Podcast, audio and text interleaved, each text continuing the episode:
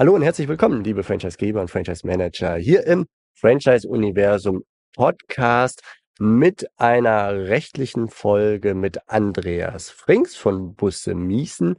Und zwar geht es um, knüpfen wir an an eine äh, Episode hier im Podcast mit dem Alexander Mehnert, der, mit dem hatte ich mich über das Thema der Franchise-Nehmer-Nachfolge unterhalten. Also wenn der Franchise-Nehmer seinen Standort abgeben möchte an einen Nachfolger.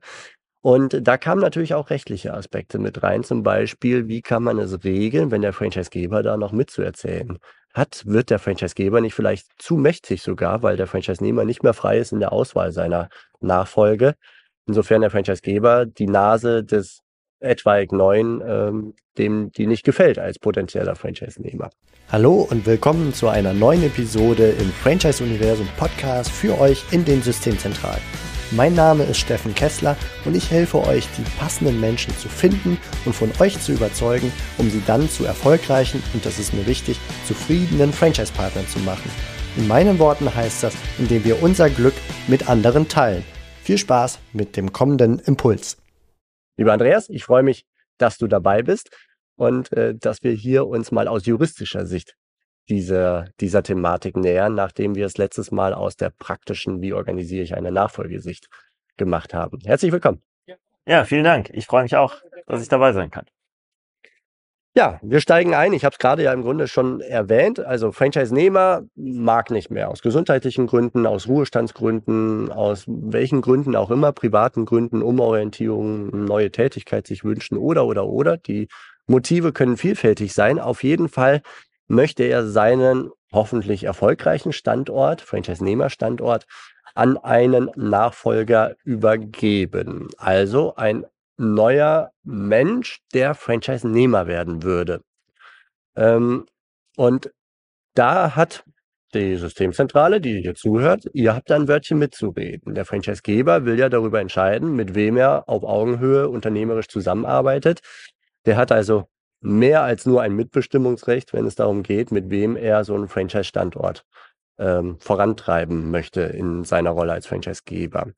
Und genau, wenn wir da vielleicht hm? einmal ja. ähm, aus rechtlicher Perspektive muss man sich immer klar machen, wir sprechen hier jetzt von einem Menschen, nicht einer Kapitalgesellschaft aus Seiten des Franchise-Nehmers und einem Franchise-Vertrag, der besteht zwischen dem Franchise-Geber und dem Franchise-Nehmer. Wenn der Franchise-Nehmer jetzt diesen Vertrag beenden will, dann gibt es eine Laufzeit, das ist alles möglich.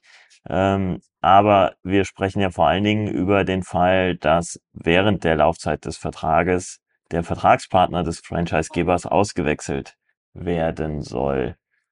Das ist letztlich ähm, der Punkt, wo du sagst, da hat der Franchisegeber ein Wörtchen mitzureden, absolut, denn die Auswechslung des Vertragspartners ist in aller Regel nicht ohne die Zustimmung des jeweils anderen möglich. Ja, sonst, man stellt sich vor, wir haben einen Darlehensvertrag äh, und sind zur Rückzahlung des Darlehens verpflichtet und entscheiden dann einseitig, dass doch jetzt wer anders für diese Rückzahlungspflicht aufkommen soll, äh, dass die Bank was dagegen hat, erschließt sich von selbst. Und so gilt es eben bei allen Verträgen, dass die nur mit Zustimmung des Vertragspartners ähm, auf eine andere Person übertragen werden kann. Ja. Wobei aus meiner Perspektive es nicht nur während der Vertragslaufzeit das Thema ist, sondern auch wenn die Vertragslaufzeit endet, weil der Franchise-Nehmer ja ein Interesse hat, auch seinen Betrieb zu verkaufen. Ne? Also mhm. eben nicht einfach nur zuzusperren am Ende der fünf oder zehn Jahre äh, Vertragslaufzeit, sondern zu sagen, okay, ich, ich höre auf, aber mein Standort ist gut, ich habe Wert aufgebaut, unternehmerischen Wert und das möchte ich jetzt für mich auch angemessen vergolden. Mhm. Ne? Mhm. Und äh, auch dann braucht es einen Nachfolger, wo der Franchisegeber auch dann mitzureden hat. Oder siehst du da irgendwelche Unterschiede? Nee, absolut. Auch dann äh, braucht es einen Nachfolger, auch dann hat der Franchisegeber äh, mitzureden. Es ist nur dann so, wenn der eine Vertrag endet, äh, braucht es natürlich die Zustimmung des Franchisegebers, um einen neuen Vertrag abzuschließen. Ja. Ähm, das heißt, da ist der, ist der Fall dann noch klarer. Ach so, okay, das war einfach für dich umso sonnenklarer. Das, mhm. Okay, alles klar, verstanden. Ja, jetzt haben wir die Situation, ne? Heinz Müller, Franchise-Nehmer seit 20 Jahren, möchte in den Ruhestand und hat echt ein gutes Ding aufgezogen, von Wert und ähm, hat möglicherweise auch einen Nachfolger designiert. Ich klammer jetzt mal die familiäre Nachfolge erstmal aus, mhm. sondern einfach einen Nachfolger irgendwie von außen. Ähm, und wendet sich an den Franchisegeber und sagt, hier, guck mal, der wäre womöglich sogar abgesprochen bereit, mir X zu bezahlen für diesen, diesen Standort und als Franchise-Nehmer einzusteigen. Und der neue potenzielle Franchise-Nehmer geht dann halt in diese Franchise-Nehmer Bewerbungsrunde im Grunde, so wie jeder andere auch, ne, in den äh, Prozess rein. Und der Franchisegeber kommt zu dem Schluss, nee, mit dem möchte ich nicht arbeiten. Sitzt da der Franchisegeber nicht immer am längeren, am sehr viel längeren Hebel, so dass der äh, wirklich Einfluss drauf nehmen kann, zum Beispiel auch durch die Auswahl des Vertragspartners, wie viel der Franchise-Nehmer am Ende auch an Geld bekommen wird. Also ja wenn der nein. Finanzstarke abgelehnt wird, nee, da seine Nase will ich nicht als Franchise-Nehmer, ein anderer, den nehme ich, aber der würde, würde nur wenig, weniger bezahlen. Ähm, ja, wie viel Macht hat er und wie kann man damit umgehen, dass das fair und auf Augenhöhe das Ganze passiert? Mhm. Ja, er sitzt am längeren Hebel, aber praktisch habe ich den Eindruck, sieht es dann doch wieder anders aus. Denn natürlich kann der Franchisegeber immer sagen, den möchte ich nicht. Ja, das ist einfach die Vertragsfreiheit, die er hat, äh, zu sagen, mit dem schließe ich einen Vertrag, mit dem schließe ich keinen Vertrag. In der Praxis scheint mir aber häufiger der Fall gegeben zu sein, dass die Aussicht auf einen nahtlosen Übergang bei einem dann wie du gesagt hast, seit 20 Jahren eingeführten Standort äh, einen nahtlosen Übergang zu haben, auch wirtschaftlich äh, einen solchen Druck auf den Franchisegeber ausübt, dass er nur bei wirklich sehr schwerwiegenden Bedenken sagen wird, okay, lieber verliere ich den Standort, als dass ich ähm, den Nachfolger ablehne, äh, oder als dass ich mit dem abschließe, so rum. Ne? Also ja. Äh, in der Regel wird der Franchisegeber sagen, ich nehme lieber die Kontinuität im Standort, als äh, dass ich jetzt hier ähm, ja, zu wählerisch bin bei der Auswahl meiner Partner. Das mag Ausnahmen geben, wenn das jetzt ein Standort ist, auf den der Franchisegeber selbst schon ein Auge geworfen hat, äh, da um ja. den vielleicht selber zu betreiben oder wo er jemanden in der in der Pipeline hat. Aber das wäre meine nächste Eskalationsstufe gewesen in meiner Schwarzmalerei, ähm, dass, dass ich genau das nämlich gefragt hätte. Was ist denn, wenn der Franchisegeber selber entweder den Laden kaufen möchte oder einen Kandidaten hat, den er reinsetzen möchte äh, und der Franchise-Nehmer davon gar nicht so begeistert ist? Ja, dann äh, muss man sich anschauen, was ist denn vereinbart zwischen den Parteien. Erstmal muss man sagen, okay, der Franchise-Vertrag des Franchise-Nehmers, des alten Franchise-Nehmers endet.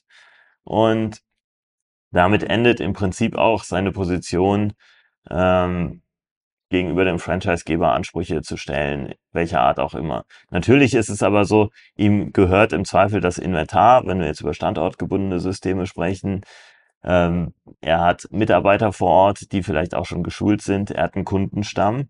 Und natürlich hat er auch das Interesse, ähm, all das, was ja häufig dann auch immaterielle ähm, Dinge sind, äh, gewinnbringend an einen anderen zu veräußern. Umgekehrt der Franchisegeber oder der von dem Franchisegeber bestimmte Partner hat ein Interesse, durchaus auch einen Kaufpreis dafür zu zahlen, sich dort ins gemachte Nest setzen zu können, so dass ähm, dieser Konflikt ich habe den Nachfolger des Franchise-Nehmers oder ich habe den Nachfolger des Franchise-Gebers, wohl in aller Regel eher ein theoretisches äh, Thema ist. Okay. Und ähm, in der Praxis ist eher so ist, dass das parallel läuft, dass Franchise-Nehmer und Franchise-Geber froh sind, eine Nachfolgeregelung zu finden. Natürlich ja. ist immer die große Frage, äh, was sind die Konditionen des Übergangs? Ne? Also was ist letztlich der Kaufpreis? Was kostet das Ganze? Äh, da gehen die Vorstellungen natürlich dann auch äh, sehr weit auseinander. Und ähm, da kommt der Punkt, wo man von Anfang an Regelungen oder Rechtssicherheit schaffen kann oder es zumindest versuchen kann, indem man schon in dem Franchise-Vertrag anlegt, für den Fall, dass wir in eine solche Nachfolgesituation kommen, veräußert der Franchise-Nehmer zu diesen und jenen Konditionen seinen Betrieb. Ja, das ja, hatte Alexander Mehnert äh, schon angedeutet, da frühzeitig mhm. im Vertrag darauf zu achten und dann zum Beispiel auch festzulegen, nach welcher Bewertungsmethode so ein ähm, Standort dann bewertet wird. Vielleicht von einem neutralen Gutachter oder sowas, ne? dass da eine gewisse ja, Neutralität und ähm, äh, Objektivität, soweit das überhaupt bei einer Unternehmensbewertung geht. Mhm. Das ist in meinen Augen ja immer sehr, sehr, sehr viel Subjektivität mit drin, zwangsläufig. Ähm, aber dass das schon mal an der Stelle geregelt sind, ist. Ja. Also, äh, Absolut. gefasst bei Alexander Mehnert war das ja so sinngemäß, äh, beschreibe am Anfang des Vertrags schon rein, wie es am Ende zu Ende geht. Zum mhm. Beispiel auch beim Thema Nachfolge mit Bewertungsmethode. Gibt es da noch mehr Punkte abseits nur der, der Bewertungsmethode? Also wie würdest du das gestalten ja, in dem Vertrag? Ein, ein ganz wichtiger Punkt ist auch, dass klargestellt ist, der neue Partner, also dieser Nachfolger, schließt dann oder muss bereit sein, einen neuen Franchise-Vertrag zu den dann üblichen Bedingungen ähm, abzuschließen. Auch hier können wir jetzt wieder sagen, der Franchisegeber sitzt am längeren Hebel und er kann seine Zustimmung äh, zu der Auswechslung des Vertragspartners davon abhängig machen, dass man einen, ähm, einen neuen Vertrag abschließt. Aber auch da gilt es schon von Anfang an Transparenz zu schaffen und zu sagen, ja, äh, du Franchise-Nehmer informierst mich frühzeitig, dass du beabsichtigst, ähm, deinen Betrieb zu übergeben und ähm, es muss klar sein, der neue Franchise-Partner muss bereit sein, einen Franchise-Vertrag zu den dann neuen Bedingungen ähm, abzuschließen. Denn es kommt ja durchaus vor, dass ähm, du hast eben schon so schön gesagt, ja, seit 20 Jahren äh, ist der Franchise-Partner äh, vor Ort und dann haben die meistens so ein ja, maschinengedruckten äh, Franchise-Vertrag, äh, wo ja die, einige Themen, die heute aktuell sind, noch nicht so aktuell waren ja. und äh, vielleicht auch die Gebührensätze so waren, wie man es heute nicht mehr vereinbaren würde. Und äh, wenn man dann die Erwartung schürt. Wie bitte? Bis hin zu D-Mark. Ja, genau, genau, noch D-Mark-Preise drin. Und äh, wenn ich dann einmal die Erwartung geschürt habe, der Nachfolger kalkuliert mit Zahlen äh, aus dem alten Vertrag, dann wird es natürlich schwierig, davon wieder, wieder runterzukommen. Und ja. äh, ich schleife im Zweifel einen solchen Vertrag nochmal 20 Jahre ähm, mit mir rum. Deswegen, das wäre auch so ein Punkt. Ich schreibe da rein, Voraussetzung ist, wir schließen einen neuen Franchise-Vertrag ab. Der neue Franchise-Partner, ich glaube auch das äh, habt ihr in dem Podcast mit Alexander Mehnert schon besprochen, muss natürlich dann auch aufs Pferd gesetzt werden. Ne? Das heißt, er muss auch geschult werden ähm, und er übernimmt dann ja einen laufenden Betrieb mit allem, was dazugehört. Und das setzt natürlich auch auf der tatsächlichen Seite voraus, dass ich mich als Franchisegeber in der Lage sehe, den Franchise-Nehmer so schnell, so gut zu machen, dass er dann den laufenden Betrieb auch führen kann.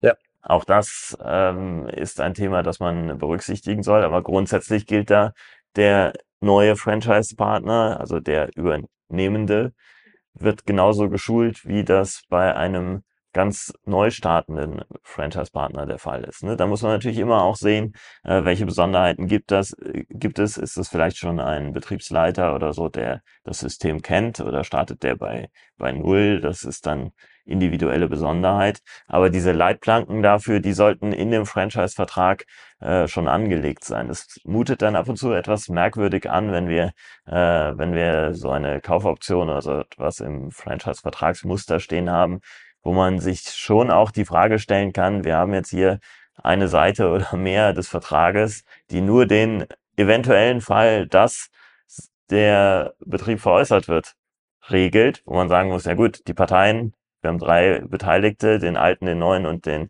Franchisegeber. Die müssen sich halt irgendwie einig werden und äh, dann, dann läuft das.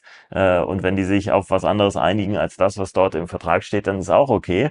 Aber trotzdem hilft es äh, in der Verhandlungssituation, damit es eben nicht darauf hinausläuft, ja, der ist jetzt nur abgelehnt, weil ähm, ja, weil dem Franchisegeber die Nase nicht gefällt. Ne? Das ja. ist, äh, dem kann ich vorbeugen, indem ich von Anfang an sage, das sind die Regeln, unter denen ich ähm, grundsätzlich zustimme, dass der Franchisegeber sein, der Franchise-Nehmer seinen Standort auf einen neuen Franchise-Nehmer, auf einen Nachfolger überträgt. Ja. ja, es vermeidet einfach Ärger, ne? weil man zu Beginn dann mhm. drauf zeigen, oder man kann zeigen, zu Beginn hat man sich auf folgende Spielregeln geeinigt wenn man im gemeinsamen Ansinnen andere Spielregeln im Laufe der Zeit definieren möchte, ist es ja fein. Aber im Zweifelsfall kann weniger Ärger entstehen, weil man einfach zeigen kann, guck mal hier, haben wir beide unterschrieben. Das sind die Spielregeln, an die werden wir uns jetzt halten, weil wir uns mit nichts anderem einigen können oder wollen. Ähm, mhm. Ja, macht auf jeden Fall, denke ich, da ganz viel Sinn.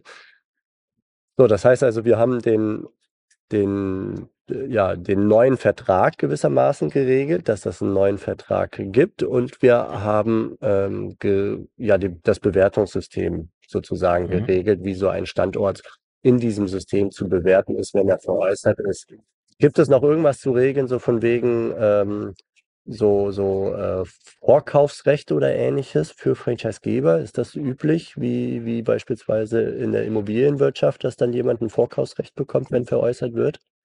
Ja, das ist äh, durchaus sinnvoll, ähm, auch das vorzusehen, dass der Franchisegeber oder ein vom Franchisegeber benannter Dritter die Möglichkeit hat, ähm, ein Vorkaufsrecht auszuüben, wenn über den äh, Standort verfügt wird. Also letztlich, wenn der Franchise-Nehmer verkauft, das sollte im Vertrag drinstehen, denn das ist nochmal so ein ganz gutes, so ein ganz guter doppelter Boden. Aber es kommt eigentlich einen, äh, eine Stufe zu spät, denn das Vorkaufsrecht setzt ja voraus, dass ein Kaufvertrag schon zustande gekommen ist. Ja, also ähm, das Vorkaufsrecht ist ja ein ganz merkwürdiges Konstrukt. Ich schließe mit jemandem einen Kaufvertrag und dann kommt ein Dritter an und sagt, ja, dieser Kaufvertrag ist jetzt meiner. Also im Prinzip mhm. genau das Gegenteil von dem, was wir ganz am Anfang besprochen haben, dass ich mir meinen Vertragspartner aussuchen kann. Äh, das wird da so ein Stück weit durchkreuzt. Äh, ja. Dann, dann kommt der Franchisegeber an und sagt, ja, äh, der Kaufvertrag, den du gerade mit dem Dritten geschlossen hast, der kommt jetzt mit mir zustande durch die Ausübung dieser Erklärung.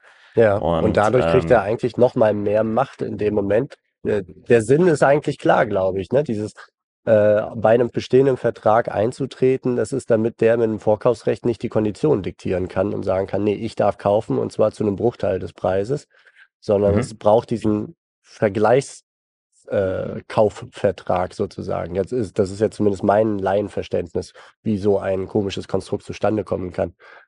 Ja, genau, das ist die Idee dahinter, dass man, dass man Übervorteilung äh, vermeidet an der Stelle. Aber in der franchise-typischen Konstellation kann es eigentlich oder sollte es nach Möglichkeit nicht darauf ankommen, denn ich kann ja äh, über den Franchise-Vertrag letztlich das wichtigste ähm, Asset, wenn man so will, dieses Betriebes beeinflussen. Das ja. heißt, in dem Moment, wo ich nicht zustimme, dass der Dritte als neuer Franchise-Partner in das System eintritt, ist zwar immer noch ein Betriebskaufvertrag zwischen dem alten Franchise-Nehmer und dem dritten denkbar, in den ich dann über das Vorkaufsrecht eintrete, aber praktisch kaufe ich dann eine leere Hülle und ähm, ja, das, es kann Konstellationen ja. geben, in denen das von Interesse ist, wenn vielleicht dann Teil des Vertrages äh, ein Mietvertrag ist oder so. Äh, da gibt es dann vielleicht Konstellationen, wo ich sage, okay, das lohnt sich oder ähm, irgendwelche besonderen Geräte. Aber da sollte man schon eine Absicherung noch zusätzlich schaffen, dass ich dann eben Zugriff darauf habe als Franchisegeber, ohne dass ich auf dieses Vorkaufsrecht angewiesen bin. Ähm, das ist wirklich nur die, die letzte Option. Okay, ja. Ja, gibt es sonst noch etwas, worauf wir dann gucken sollten auf Vertragsseite, um später eine friedliche Nachfolge regeln zu können beim Franchise-Nehmer? Ja, die wesentlichen Punkte haben wir angesprochen, dass eben die Konditionen des Kaufvertrags dann auch vorgesehen sind, dass eben auch die Gründe nach Möglichkeit dargelegt sind, äh, nach denen der Franchisegeber auswählt. Ist das ein akzeptabler Partner oder ist das kein akzeptabler Partner? Das spielt ja vor allen Dingen das äh, Wirtschaftliche dann eine Rolle. Auch das sollte dann schon vorgesehen sein, um Missverständnisse zu verhindern. Ja, und am Ende, meine ich, muss man nochmal sagen, ich glaube, das Interesse daran, eine Handelbarkeit mit Franchise-Betrieben zu schaffen, Nachfolge zu ermöglichen, ist bei Franchise-Nehmer und Franchise-Geber doch durchaus gleichgelagert. Die haben beide ein Interesse daran, äh, dass der Standort nicht verloren geht, der Franchise-Nehmer, damit er eben einen Wert erhalten kann, den er mit dem Aufbau dieses Betriebes geschaffen hat, der Franchise-Geber über den nahtlosen Übergang ähm, und äh, ja, letztlich erkauft sich der neue Franchise-Partner damit dann ja auch ähm, ja, den Wegfall der Aufbauphase, wenn man so möchte. Und ähm, ich sehe da nicht den großen Interessengegensatz. Der Interessengegensatz tritt dann auf, wenn äh, der Partner oder der potenzielle Partner nicht geeignet ist. Das ist klar, weil dem, der Franchise Nehmer, der abgebende Franchise-Nehmer hat natürlich das Interesse, den größtmöglichen Kaufpreis zu erzielen ähm, oder überhaupt noch einen Kaufpreis zu erzielen und äh, nach mir die Sintflut. Aber äh, da mag ein Interessengegensatz dann aufkommen, dass der Franchisegeber sagt, nee, aber unter den Bedingungen bitte nicht. Aber ansonsten bei dem Grundsatz, die Handelbarkeit zu ermöglichen, die Nachfolge zu ermöglichen, sehe ich nicht das große Gegenseitigkeitsverhältnis. Okay, ja. Das ist eine wichtige Lehre, glaube ich, die, die wir hier rausziehen können. Ähm, während wir bei Alexander Mehnert etwas mehr schwarz gemalt haben, zumindest von meiner Seite, bis hin zu den Extremen wie einer Art erpresserischen, nee, den lehne ich ab, damit ich günstig kaufen kann oder ähnliches, ähm, nehme ich jetzt von dir mit, dass mit Blick aus der juristischen Praxis häufig das gemeinsame Interesse deutlich überwiegt gegenüber individuellen Interessen, dass man sich gegenseitig dann ausspielt gewissermaßen. Mhm. Ja, absolut. Also das äh, nehme ich so wahr, dass man wirklich jetzt äh, die Auswahl aus eines Franchisegebers hat. Nehme ich den einen, nehme ich den anderen. Ähm, das ist, glaube ich, dann eher nicht der Fall. Und selbst wenn, findet man wohl äh, bei einer guten Regelung im Vertrag äh, dann eine Regelung zum Kaufpreis und äh, oder eine Vereinbarung zum Kaufpreis. Und das ist ja das, woraus am Ende ankommt. Super, cool. Bist du bei sowas Ansprechpartner? Also können die beiden Parteien sich an, an dich, an euch, Busse Miesen wenden, wenn es darum geht, sowas zu regeln? Ja, wir sind ja exklusiv auf der Seite der Franchisegeber tätig. Und ähm, da das ja ein Prozess ist, der vom Franchisegeber mitgestaltet wird, sind wir da auf der Seite absolut der richtige Ansprechpartner. Okay, ja, deswegen frage ich auch, weil eben auch ein Franchise-Nehmer da ja dann mit drin hängt und eigene Interessen hat und ihr seid ja sozusagen Interessensvertreter, juristisch zumindest, äh, der, der Franchise-Geber. Aber solche, genau. ich meine, Vertrag ist immer mit zwei Seiten, das heißt also da. Ja, in dem Fall ja mit drei Seiten, ne? Das in dem Fall sogar drei, ja, richtig. Mhm. Okay. Ja. ja, sehr cool. Also im Zweifelsfall, wer so ein Thema hat, gerne auch wenden sowohl Alexander Mehnert, was das äh, Finden anderer und Gestalten des Prozesses und das Finden von Nachfolger angeht, bestimmt ein guter Ansprechpartner und Andreas Frings für die vertragliche Gestaltung, dass das Ganze dann friedlich und erfolgreich für alle Seiten passiert. Lieber Andreas, ich danke dir für diese Einblicke. Steffen, ich danke dir. Vielen Dank, dass ich hier sein durfte. Gerne. Und euch da draußen alles Gute. Macht es gut. Bis bald. Ciao. Das war's für heute von mir hier im Franchise-Universum Podcast. Ich freue mich, wenn für euch ein passender Impuls dabei war und wenn ja, dann leitet ihn gerne an eure Kollegen innerhalb der Systemzentrale weiter und ganz besonders empfehlt sehr gerne diesen Podcast an eure befreundeten Franchise-Geber und Franchise-Manager, denn es ist natürlich noch lange nicht jeder in der Podcast-Welt angekommen. Und sehr gerne hinterlasst mir eine nette Bewertung auf iTunes. Das hilft mir, diesen kleinen Nischen-Podcast für die Franchise-Wirtschaft leichter auffindbar zu machen. Ich wünsche euch eine gute Zeit, teilt euer Glück, euer Wissen, euren Erfolg mit euren Franchise-Partnern. In diesem Sinne macht es gut, bis zur nächsten Episode. Ciao.